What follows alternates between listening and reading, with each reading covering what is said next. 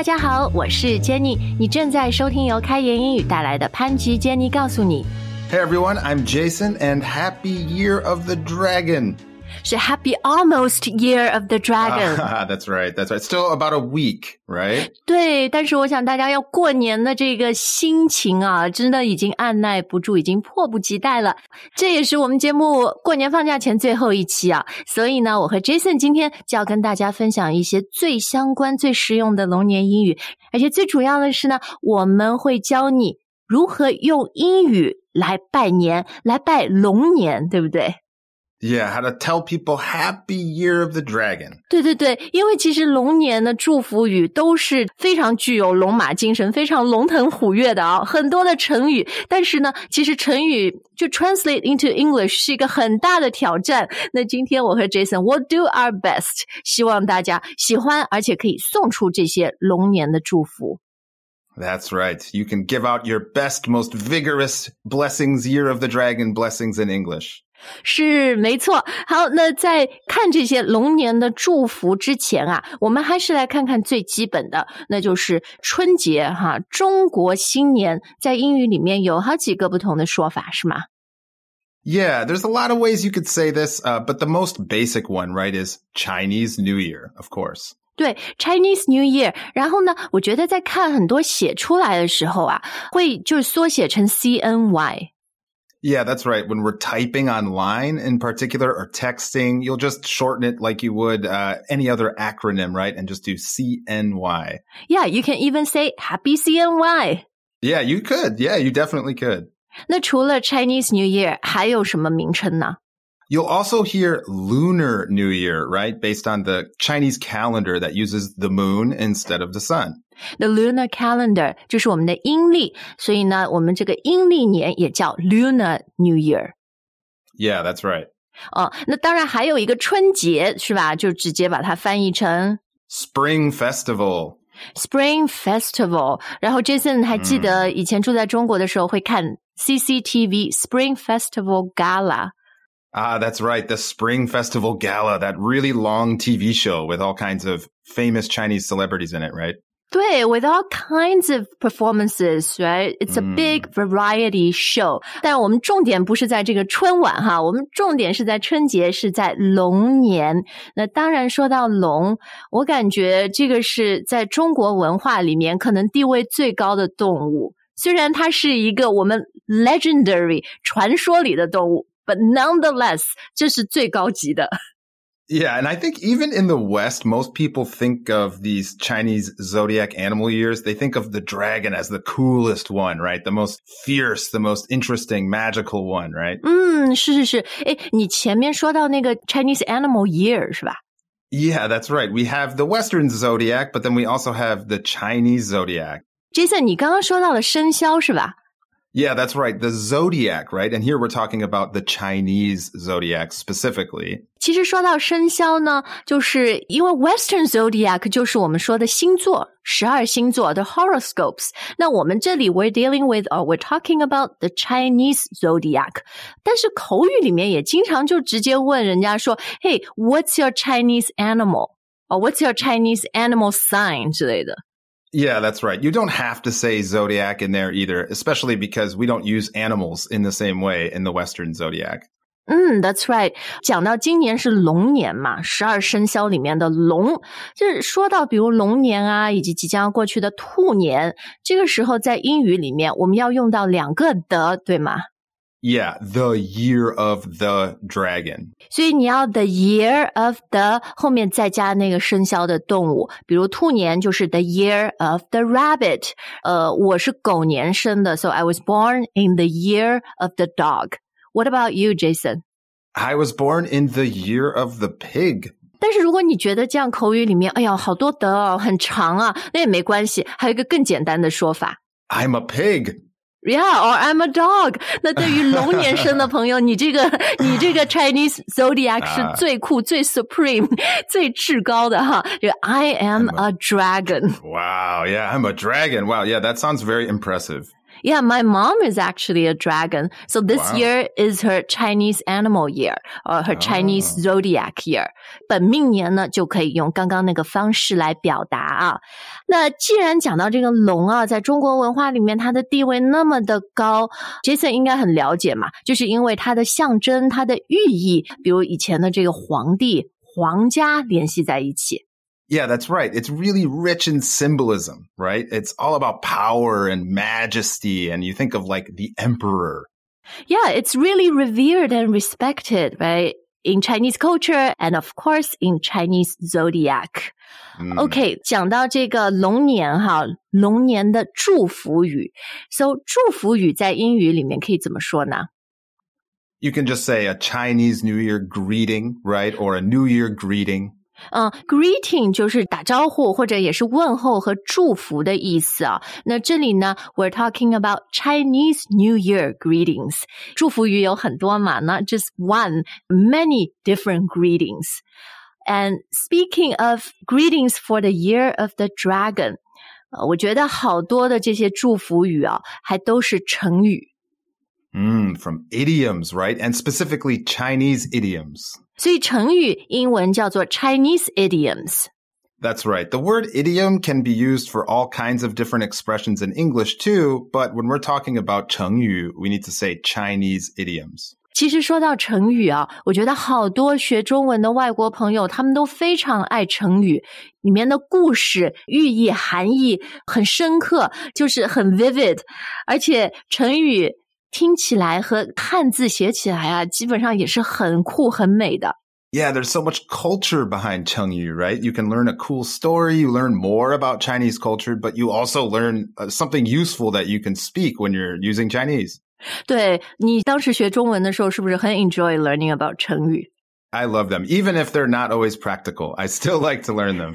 是是，但是呢，我必须说，despite our best effort，我和 Jason we tried our best，然后我们也问了一下 ChatGPT，可是成语真的是哇，so many of them are impossible to translate perfectly and beautifully into English。 Yeah, but that's kind of why it's fun to learn languages in the first place, right? Because you can't Exactly. perfectly translate these. 对对对，是，所以我们要好好学语言哈。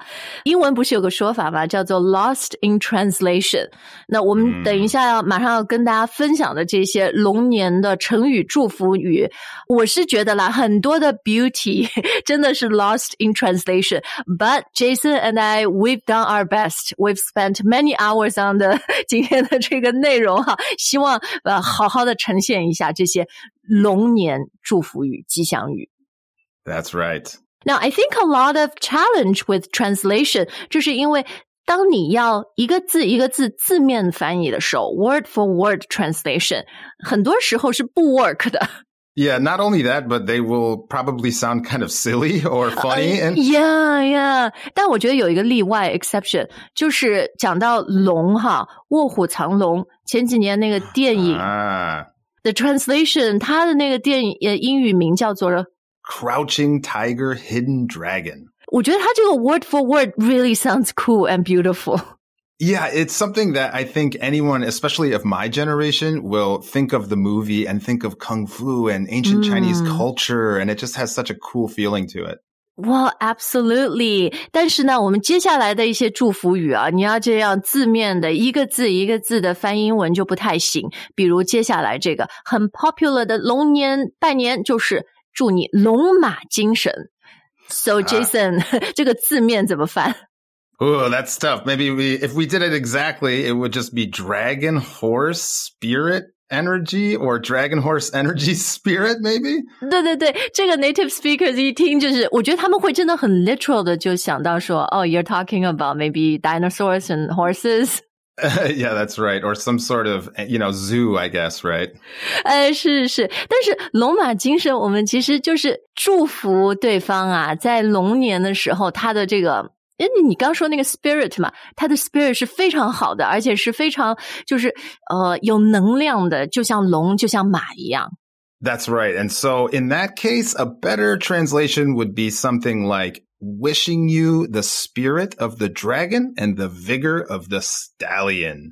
哦，等一下，我没有听到 horse 是什么 stallion，stallion 就是马，也是马是吧？Yeah, 也是马, but it's a male horse. And so for some reason, you know, it just carries more power, more energy in the word itself too. 嗯，而且我觉得 stallion 也是听起来好像比 horse 更好听一点。 对，比较有气质，对不对？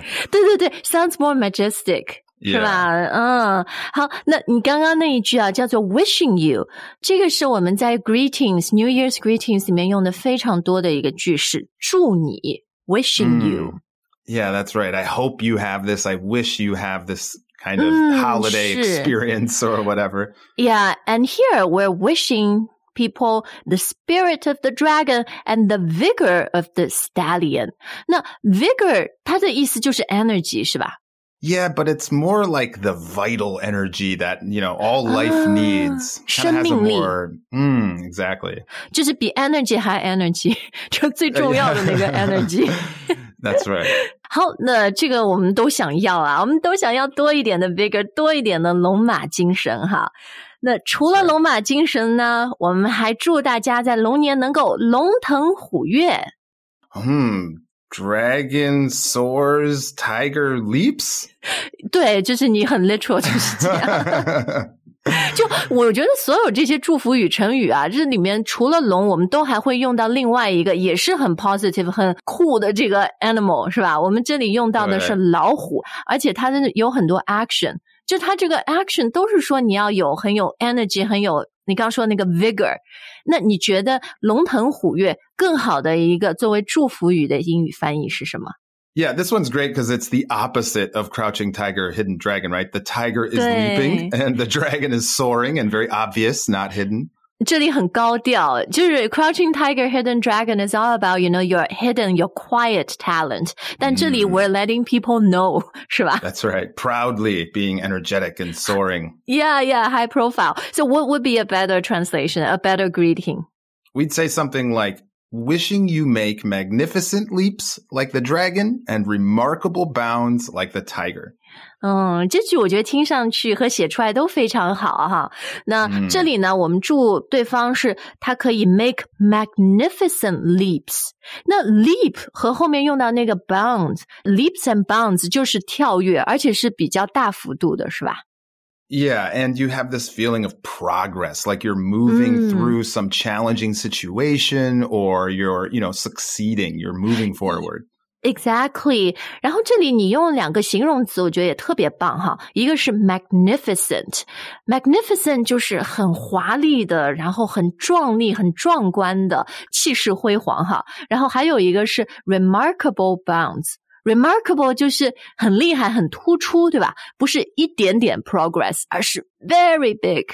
对，it's different than your normal little increases and bounds and improvements. It's something really exceptional, right? Yeah, like everyone would notice it. Everyone would say, "Wow, remarkable! 好棒哦!" You're bounding so far like a tiger. Yeah, exactly. So we wish you make magnificent leaps like the dragon and remarkable bounds like the tiger. Great，接下来的一个啊是龙，没有其他的动物，但这里的龙呢，they're traveling across the oceans. Dragon soars four oceans.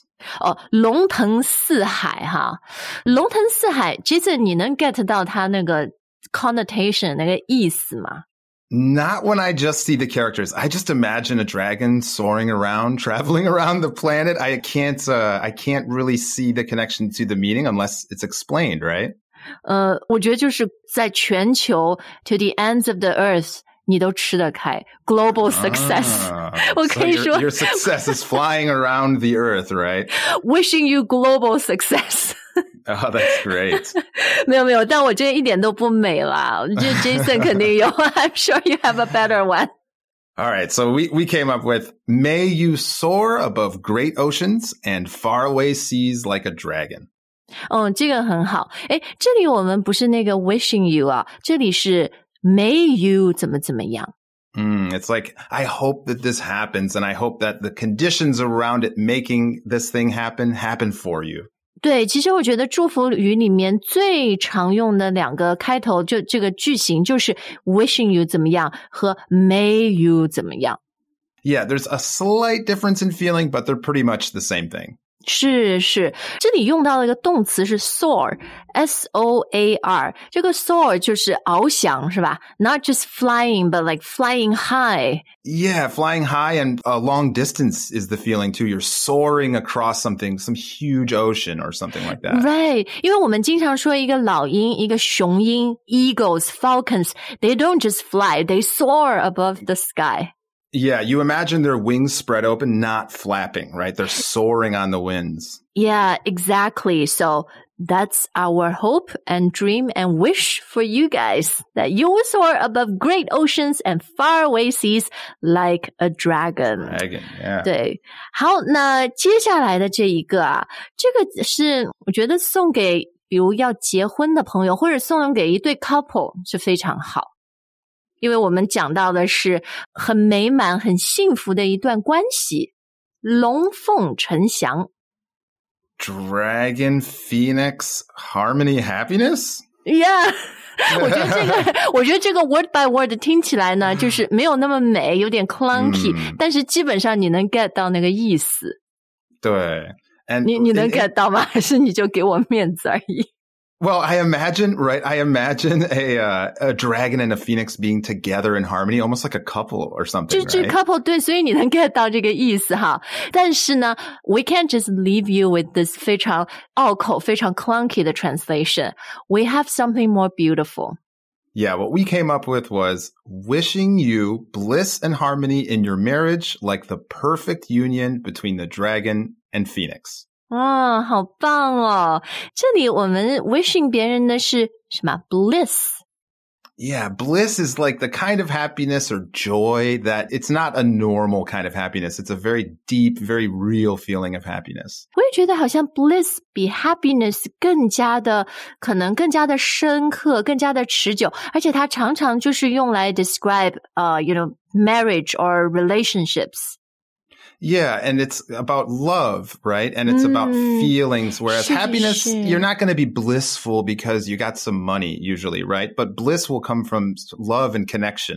是，所以经常说这个 family bliss 是吧？就是 Yeah. 家庭会带给你的这种幸福感哈，bliss。好，那除了这个 bliss 呢，我们还有 harmony，意思就是和谐，对吧？很和谐，很圆满。 Yeah, when you have harmony, right? Things are working out together easily and you're fitting together well like a puzzle, right? Yeah, harmonious 啊，Yeah, harmonious 啊。好，那除了龙凤呈祥呢？接下来最后一个祝福语，这个又有很多 action，又有很多的什么 leaps and bounds and soaring。然后这里的 That's 两种动物呢，我们是鱼和龙。哎，其实也不是龙，是一个龙门。 这鲤鱼跳龙门，或者是祝大家龙年呢能够鱼跃龙门。Yeah, a carp leaping dragon gate? 我觉得这是听起来最 最 silly 的一个 so far，因为还不是 fish，还是 carp。你知道 Yeah. 我我我这两天在温哥华哈，在加拿大，我刚到华人超市买菜，它就是有卖 carp。就是一种鱼是吧？嗯就让我想到的是能吃的鱼，就完全没有这个成语的美感。还没办法跳，因为被吃掉了，对不对？是是是，对，所以呢，这里 OK，我们这个这么 literal 的就不管了，我们 leave our listeners with a beautiful 鱼跃龙门的英语翻译。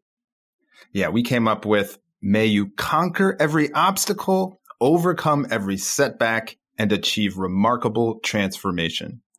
对，我觉得这个吧，Jason 是我特别 impress，我觉得你翻译的最好的，字面那样翻译真的是完全一头雾水，不知道它什么意思。但它这个里面表达的就是要征服，要克服很多的困难。然后你克服了以后呢，就像你刚刚那个翻译里面说的，就是你是有一个非常大的一个蜕变，一个 remarkable transformation。Yeah, that's right. It's got this feeling of overcoming these setbacks, you know, Yeah, and working exactly. through these challenges. And then as a product of that, becoming something better. transforming. 是是是，所以刚刚我们用到了啊，May you conquer，conquer 就是征服，对吧？Conquer every obstacle，每一个障碍，然后 overcome every setback，overcome 也是克服的意思哈。然后这里呃不光是 difficulty，而是 一个 setback，一个 setback 就是一个挫折，not just a difficulty，而且它可能是把你，you know，they knocks you down and it pushes Yeah. you back。 Yeah, it sets your progress back. Like you're walking forward, making progress, and then something pushes you back, and now you have to keep going again.